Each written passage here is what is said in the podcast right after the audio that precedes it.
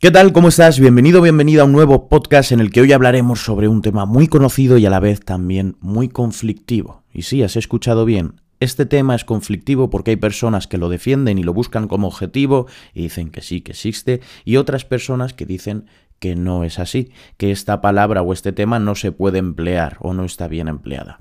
Y por lo tanto, hoy hablaremos sobre ello. Este tema o esta palabra de la que hablaremos es tonificar. Antes de nada, quiero que recuerdes que esta es mi opinión, mi punto de vista, desde el conocimiento que yo tengo, ¿no? Y creo que para poder dar una conclusión, primero hay que analizar o desarrollar este tema en unos puntos o unas preguntas. Y la primera que yo me haría sería, ¿qué entendemos por tonificar a nivel general? Se entiende como conseguir lucir tu músculo ausente de grasa. Bien, tal cual.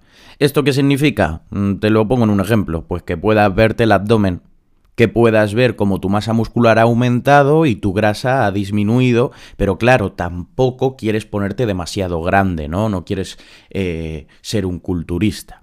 O sea, este objetivo lo he escuchado miles de veces y miles de veces, pero lo que creo es que no se tiene en cuenta los procesos fisiológicos que se producen para poder conseguir ese objetivo, o digamos el tiempo también y esfuerzo que requiere. Por lo tanto, quiero explicarte qué pasa con tu masa muscular y con tu grasa cuando persigues un objetivo u otro. Y es que lo primero que tenemos que conocer es qué pasa con nuestro músculo, y es que se puede hipertrofiar, mantener o atrofiar, y esto significa que se puede aumentar, mantener o perder. Y en cambio, si nosotros, digamos, nos enfocamos en la parte de la grasa, tenemos que saber que se puede almacenar, mantener u oxidar, es decir, se puede aumentar, como te he dicho, almacenar, se puede mantener o se puede perder. Y para conseguir un objetivo, por ejemplo, de aumento de masa muscular, vamos a tener generalmente que llevar a cabo un superávit calórico, que eso es consumir más calorías de las que gastamos. Es decir, comer más de lo que necesitamos. Y ese superávit calórico, es decir, esa energía que yo como de más, tengo que almacenarla de alguna forma. Y va a ser en forma de glucógeno, ya sea hepático o muscular, y va a ser también en tejido adiposo. Y esto pues ya sé que no nos gusta tanto, ¿no? Ojalá pudiésemos ganar masa muscular sin almacenar nada de grasa, pero es que así somos. No todo va a ser tan fácil y no va a ser todo tan bonito. Luego, en cambio, si yo quiero perder esa grasa corporal, bien, lo que tengo que llevar a cabo es lo contrario con las calorías. Tengo que hacer un déficit calórico. En cambio, antes hacía un superávit, ¿no? Pues ahora tendría que ser lo contrario. Tendría que comer menos calorías de las que yo gasto durante el día. Por lo tanto, esa energía que yo tengo almacenada en forma de grasa va a ser utilizada como combustible, por así decirlo, y se va a ir quemando poquito a poco. Pero claro, o sea, no te confíes, no me digas ahora, ah, bueno, vale, vamos a hacer un déficit calórico de mil calorías y mañana ya tengo el objetivo que yo quiero. ¿Eh? Cojo y no tengo nada de grasa. No, amigo, amiga, la vida no es tan bonita a veces, ¿eh? Tienes que tener un poco más de paciencia.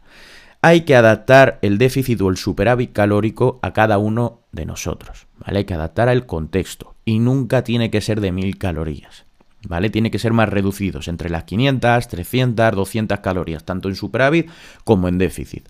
Ahora bien, ¿qué pasa aquí? Que con lo que te he dicho, tienes que interpretar si de verdad se puede tonificar, por así decirlo, ¿no? Si tú puedes aumentar esa masa muscular a la vez que puedes quemar grasa.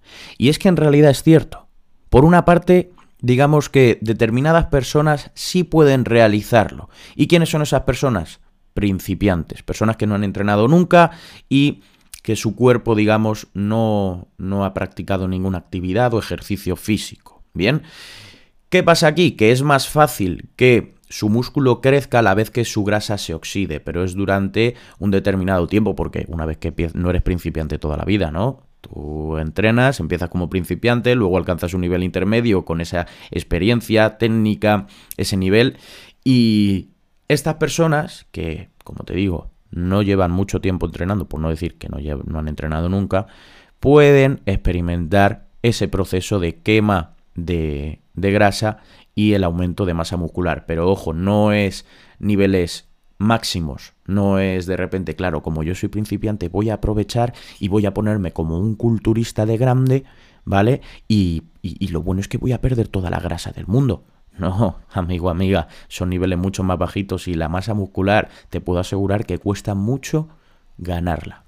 Entonces, ¿qué pasa ahora con la palabra de la que estamos hablando hoy? ¿Podemos decir tonificar o no podemos decir tonificar? Sinceramente, mi opinión sería en todo caso, si yo quiero, digamos, decirle a un profesional, le quiero decir a mi entrenador, oye, ¿qué objetivo, te dice tu entrenador, qué objetivo tienes? Tú le dices, quiero mejorar mi composición corporal. Y mejorar tu composición corporal es que seguramente tengas un nivel de masa muscular muy bajo y tengas un porcentaje graso ligeramente alto, ¿vale? O medio alto. Y lo que quieres es, pues, mejorar, como te digo, esa composición de grasa y masa muscular. Entonces yo creo que sería una buena forma de referirnos a este objetivo de tonificar. Y por lo tanto yo entiendo que digamos que haya un conflicto, un debate entre personas que buscan como objetivo tonificar y lo defienden por encima de todo y luego haya personas que digan que tonificar no existe, espabila ya.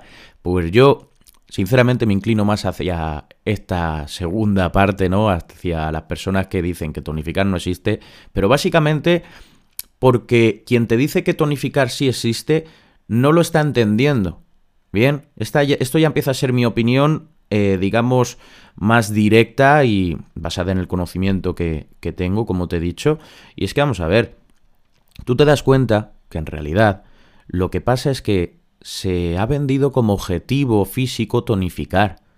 ¿Cuántas rutinas ves en Instagram y en YouTube que te pone utiliza esta rutina para tonificar? ¿Cuántas veces lo has visto? Muchísimas y lo seguirás viendo y lo sigues viendo a día de hoy. Pero ¿qué pasa? Que cuando tú entiendes en realidad qué pasa con tu masa muscular, cuando tú entrenas y realizas un entrenamiento, ya sea a nivel de fuerza, de, eh, con el objetivo de hipertrofia o incluso quieres hacer un entrenamiento de resistencia aeróbica, cuando entiendes qué pasa ahí de verdad, entonces entiendes que tonificar, como se, como se está entendido, no se puede llevar a cabo. Entonces nada, espero sobre todo que este podcast te haya servido de ayuda y si sabes que a alguien le puede servir también y estás ahí debatiendo con tu colega de tonificar existe, tonificar no existe, pues se lo pases, lo escuche y diga, ah, amigo, ahora ya tengo las cosas un poco más claras. Aún así, si crees que es necesario a lo mejor hacer otro podcast, eh, hablando de manera más específica sobre qué pasa en nuestro, en nuestro músculo, en nuestro tejido muscular, cuando se realiza un entrenamiento, cuando se pone en tensión, cuando se realiza a lo mejor un entrenamiento aeróbico, lo que tú quieras, coméntamelo si quieres por Instagram, ya sabes que te lo dejo aquí debajo. Y eh, tengo pensado para el próximo podcast hablar sobre la importancia del entrenamiento y el ejercicio físico en personas mayores, así que estate atento, estate atenta, porque te va a molar, sobre todo para cuidar de nuestros mayores un poquito mejor. Como siempre te digo, muchas gracias por estar aquí y nos vemos en el próximo podcast.